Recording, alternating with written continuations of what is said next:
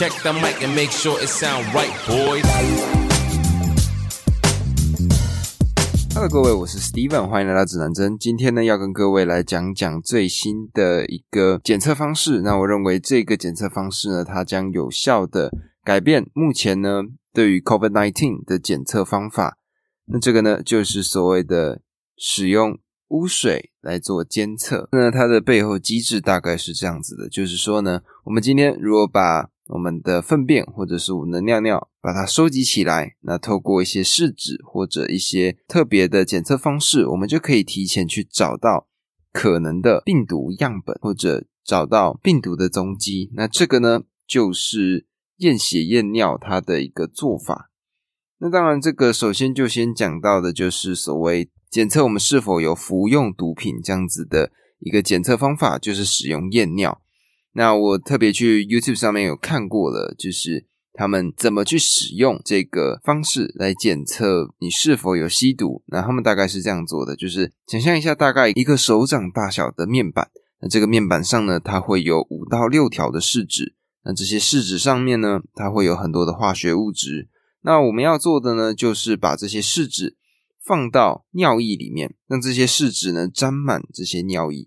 那这些尿液呢，在毛细现象吸进去这些棉片之后，这个试纸它最后就会显示出你是否有使用毒品。那这些包括了说大麻啊，或者鸦片、海洛因，或者是呃安非他命这些不一样的化学物质所包含的毒品。像前阵子一个知名的电竞选手 Toys，他就是深陷吸毒的风波嘛，在他的家里面找到很多很多的大麻球。他们当初就是使用类似这样子的做法来去检测 Toys 是否有吸毒。那讲回来到这个污水的检测里面，也是同样的做法，而且这个做法呢，目前已经在美国盛行一段时间了。这个废水监测系统叫做 NWSS，它在 COVID-19 大流行的期间就已经开始逐渐的来做使用。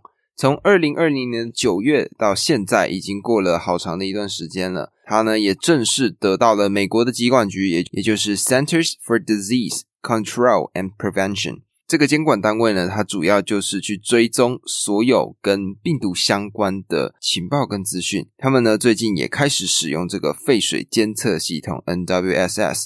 那他们是怎么做的呢？他们是监测废水中。COVID-19 所包含的一个物质叫做 SARS-CoV-2 的水平，只要这个水平过高的话，就相对应的代表说，这个流域以上的人更有可能已经感染了 COVID-19 这个病毒。那这个废水监测系统呢，它其实可以当做是一个预警系统很重要的部分，因为当初呢，像最初的这个最新现在流行的这个 Omicron 这个变体。它准备要在美国境内传播的时候呢，其实污水的检测系统里面是有检测到的。那随着现在 COVID-19 已经越来越呃猖獗，越来越流行，像台湾最近也是一天一千多例的情况下，美国那边是更惨的。他们呢已经把废水监测从原先只针对一些比较小的社区，到现在。已经变成了全美国各地的大学啊、公司或者是公共的卫生机构，他们广泛采用的一种做法。而目前呢，California 大学的研究人员，他们也正在研究叫做 COVID Poops Nineteen 的仪表板。那这个板子呢，它有办法去监测说这些污水里面的物质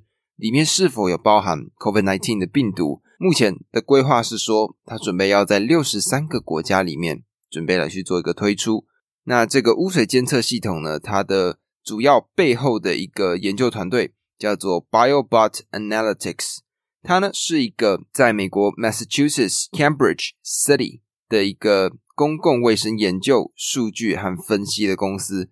它是美国的麻省理工学院，也就是 MIT 这些研究人员他们努力辛苦得到的清血结晶。那这个 BioBot Analytics，他们一直处在废水监测技术的最前端。他们呢，就是要想尽办法，透过这个废水的监测系统，尽量的去找到病毒的真正来源。他们的 CEO 兼创始人名字叫做 Newsha Gailey，他呢就在访谈中呢有特别提到了污水监测系统它的可能性还有它的未来。那也就是呢，现在这些拥有这样子技术的团队，他们有办法让我们生活上的每一个细节都有办法被照顾到。以台湾来讲就好了，我们虽然使用了十连制，我们虽然使用了各式各样的做法，或者说 PCR 的检测，但是。实际上的状况就是，我们很难去找到每一个 COVID-19 的病患，因为呢，有一些人他们是没有症状的。那这个没有症状的情形会导致很多的问题，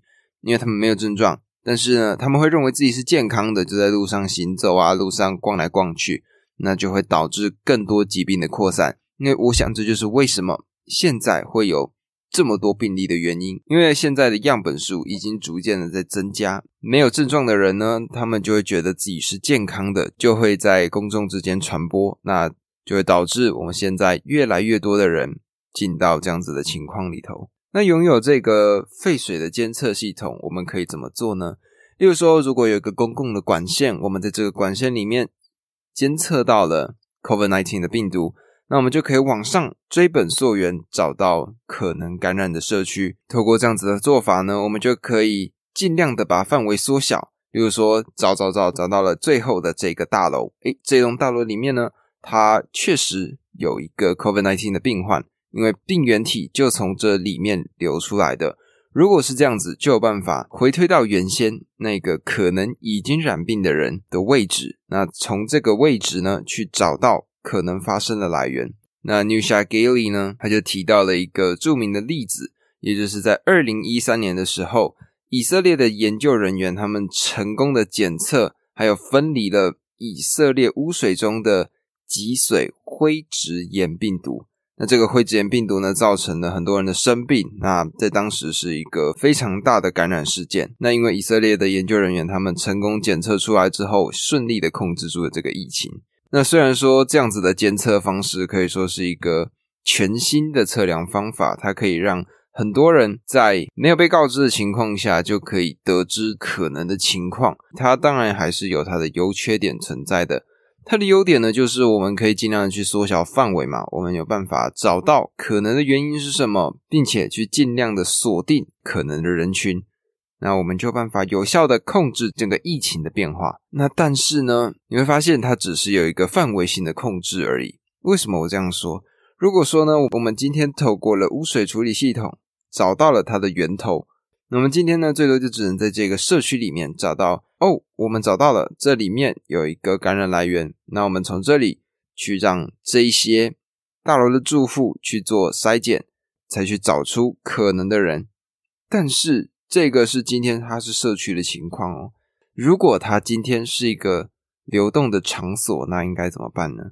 举例来说，百货公司、车站，大部分人不可能在这边久留的，但是他们会在这里上厕所，会在这里洗脸啊，做一些可能是吐痰啊这些动作，会在车站或者是百货公司里面完成。那如果今天找到了这个可能来源的话，那怎么办？最后追本溯源，如果找到发现，诶，百货公司里面出现了 COVID nineteen 的病毒株，那如果是这样子，我们应该要去怎么去处理？这个是不是又是另外一个可能的隐忧？因为这种流动场所，我们就并没有办法去找到可能的来源在哪里。拥有这样子的一项技术呢，我们只能够在住家这样子的环境去做检测，但是如果是流动式的场所，那答案就是一个完全不行。因为实际上完全不可能找得到他原先有可能经历过多少人，因为现在你看百货公司，除非是有确诊者的足迹以外，大部分的情况下，所有的民众都是可以走到这里面来的，那就会导致这个追踪的来源很难以去确定。那除了这个流动场所的问题之外，我想还有另外一件事情，也就是使用化粪池的人。或者说使用，或者说单纯使用自己单独的排水系统的人，因为如果他们自己有独立的化粪池，或者是独立的一些东西，或者是独立的设备的话，那就会导致他们的污水并没有办法被排放到污水处理系统里面，相对应的污水的处理系统就没有办法检测到这些可能并没有使用这些设备的人，那这样子就会导致整个疫情它并没有办法被。完完整整的预估，这个会是可能的问题。当然，换一个角度去想，如果在拥有这个污水的处理系统的设备的地方，相对应的，他们的城市的机能也会更广、更多。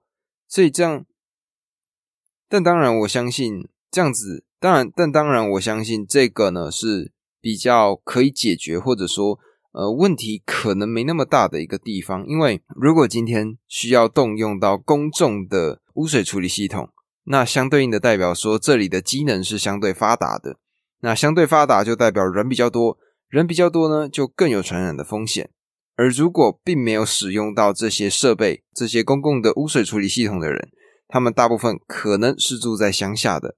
那如果住在乡下呢，邻里之间的距离并没有那么靠近，它传染的机会也相对应的比较小。它最多就可能被框列在一栋建筑物，而而这一栋建筑物呢，基本上就是代表一个家。那当然，这个只是短期内的做法，最后呢，还是会希望可以做到说，全民都有办法使用到这个污水的处理系统。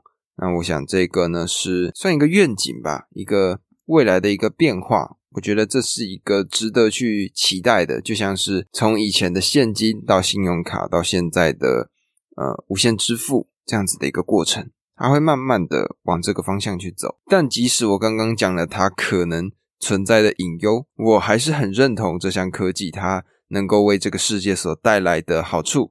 因为如果我们使用这样子粪便或尿液的系统，我们透过这个污水的管理系统来找到这样子的一个做法，我们就可以完完全全的控制住整个病毒它可能的源头，我们就可以找得到它原先可能出现的地方。那从这个地方呢，进而就可以去有效的控制病毒的传播。那我想，那我觉得，嗯，那我相信台湾应该也可以渐渐的来去使用这样子的设备，因为这个才是完完全全可以控制住 COVID nineteen 的状况，这个才是可以完完全全控制 COVID nineteen 的一个最好的做法，因为 PCR。这种检测方式，它终究会有一个几率性的问题，它终究会有存在说，呃，你并不是确诊者，但你可能会被检测成阳性的状况。那如果透过这样子的污水设备，他们就有办法真正的找到这个病毒来源。那这个我相信是非常好的一个做法。那这个呢，就是我今天看到的一个我认为必须要跟各位分享的一个报告内容，因为我认为这样子的做法，它有办法改变。我们现在对于 COVID-19 的认识，呃，那也希望接下来的日子大家可以好好照顾自己，因为接下来，因为现在这阵，因为这阵子的疫情状况十分的严重，那因为这阵子，因为这阵，因为这阵子疫情的状况是越来越严重，每天都破千了，那大家还是要好好保护自己，因为以台湾现在的政策来说。呃，中奖就是隔离嘛，你只要中奖就隔离了。那隔离呢，你就十四天的，可以说完完全全被这个世界隔离的，完完全全跟这个世界分离的状况，是很不方便的。所以，好好的保护自己。所以看到这种情况呢，我个人是认为说，现在跟去年五月的那个时间点，我们两边做法会，呃，民众的做法会不一样，其实也很难。其实也很容易的去，可以可以，其实也很容易的可以去猜测到啦。因为当时五月的时候，大家之所以会这么恐慌，最主要的问题是因为基本上那时候，呃，大部分的人都还没有去接受疫苗的接种，而现在呢，大部分的人都已经接种了两剂的疫苗，甚至有些人接种到三剂的剂量了。那就一般民众的观点来说呢，有了疫苗就代表有了防护，有了防护呢就代表。不用那么担心了，这就是为什么，就算现在这样子的情况，大部分我们在路上还是会看到很多的人假日会出去玩啊，或者是去走来走去逛一逛。这个就是因为现在我们已经有了一个完整的防护措施，所以我们没有那么担心了。那，嗯，我想的事情是，我认为政府现在应该是要尽量的去想办法，让我们可以跟病毒去共存，而不是面对这样子的情况让。所有人都隔离，因为当初为什么我没有办法清零，是因为我们的样本数太少。那这些中奖的人，他们人少，那透过隔离让他们限制他们的呃移动范围。那透过这样子的做法，我们就有办法有效的挡住这个病毒。但是现在我们确诊的人数可能已经来到一千以上的情况下，我们不要说多，他们影响到的人可能也差不多一千个。那这一千个人里面，可能有两百个人，他们完全没有任何的症状，他们是一群无症状的感染者。那这两百个人，我们要怎么去控管？我们根本没有机会控管。那又把原先这些人，原先这些中奖者隔离起来，那这两百个人继续在外面爬爬照。是不是我们整个状况就会变得越来越糟糕呢？我想这个是政府现在要赶快去处理的事情，因为只能说现在对很多人来讲，隔离是变成有一点不必要的措施了。那我也不知道各位是怎么看待，呃，共存还是清零呢？我自己的看法是，我们现在要往慢慢往共存去走。那当然，我也想听听，呃，清零这些人的意见。这个呢，就是我今天想要报道给各位的一个。最主要的内容，我也希望大家可以赶快脱离啊 COVID nineteen 的这个状况。那以上呢就是今天的报道啦。那又来到了咱们的 Story Time。今天的故事主题呢叫做“加油，加油”。阳台，微凉的夜晚，一瓶可乐握在手中，靠在阳台上，手机显示晚上九点。音乐流淌，我喜欢这种安静而孤独的时刻。从阳台往下望去，所有事物都变得渺小，车子、人群变得袖珍而可爱。加油，加油！一个男生的声音从街道传来。转头望去，是一个穿着运动服的男生。他倒着跑步，后头不远处是一个女生，步履艰难的前进着。男生在女生身边蹦蹦跳跳的，画面像是彗星绕地球。要瘦，要瘦。男生对着女生大喊着，一边牵起女生的手，两个人一起往前。很丢脸啦！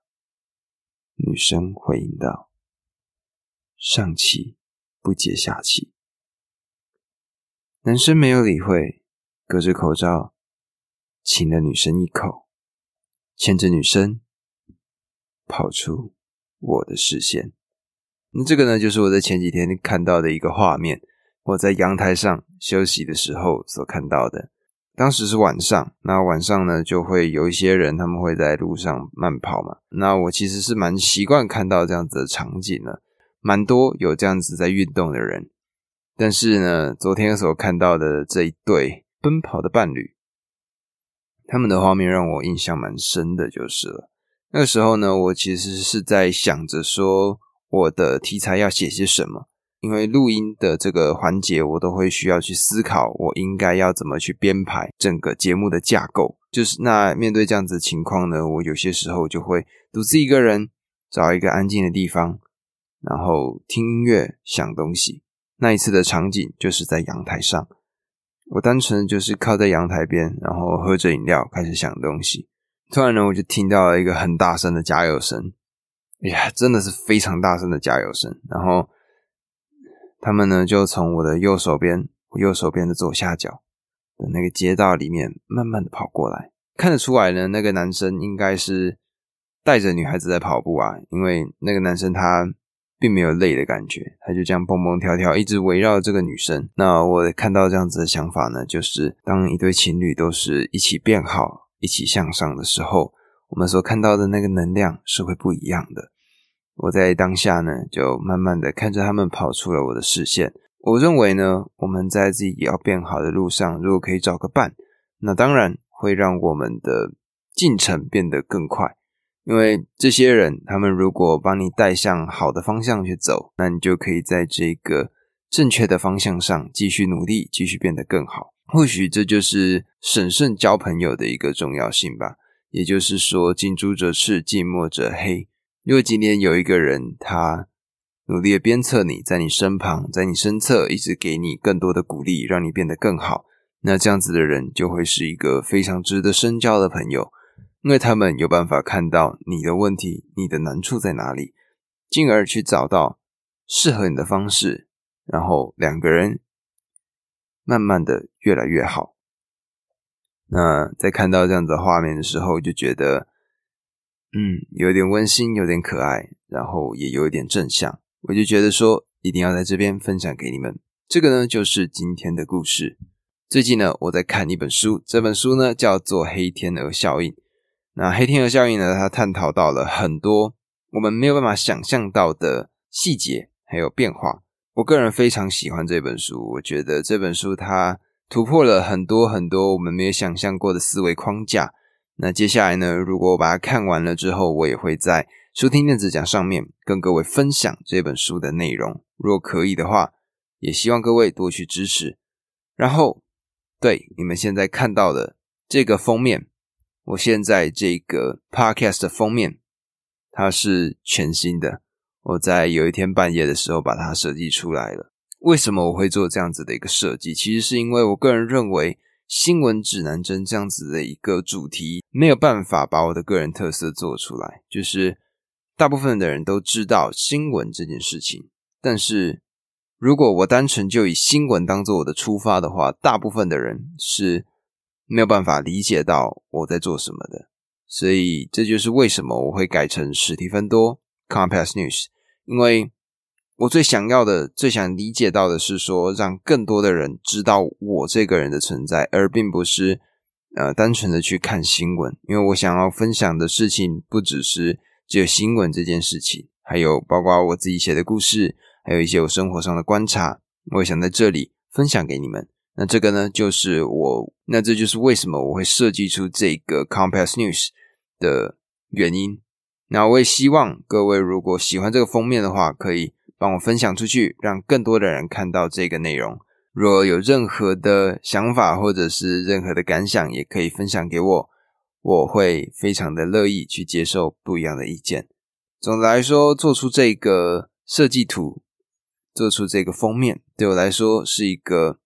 非常非常有成就感的事情，因为我本身并没有学习过太多跟美编相关的内容，那这个是一个我从来没有去挑战过的一个世界。那在成功的做出了这个作品之后，然后得到了我身边的一些朋友的认可，或者说他们的赞同之后，我认为这一张作品确实是蛮令我意外的。我也希望接下来我还可以。继续做出不一样的内容，那继续我们可以一起变得更好。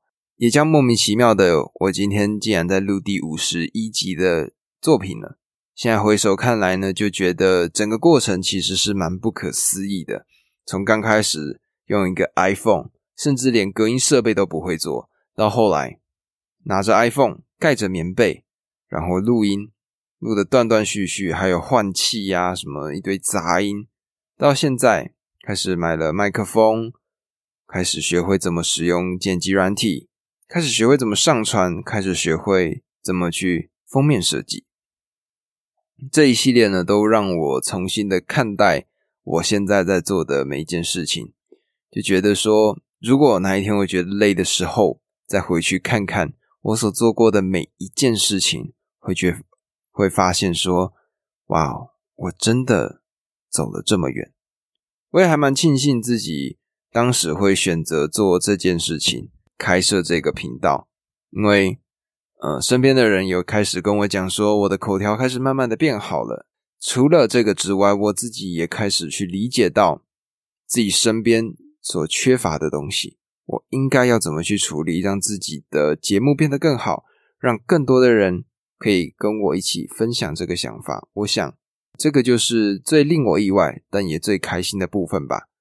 那我也希望，呃，更多的人可以加入到这个环境里面，更多的人可以收听这个节目。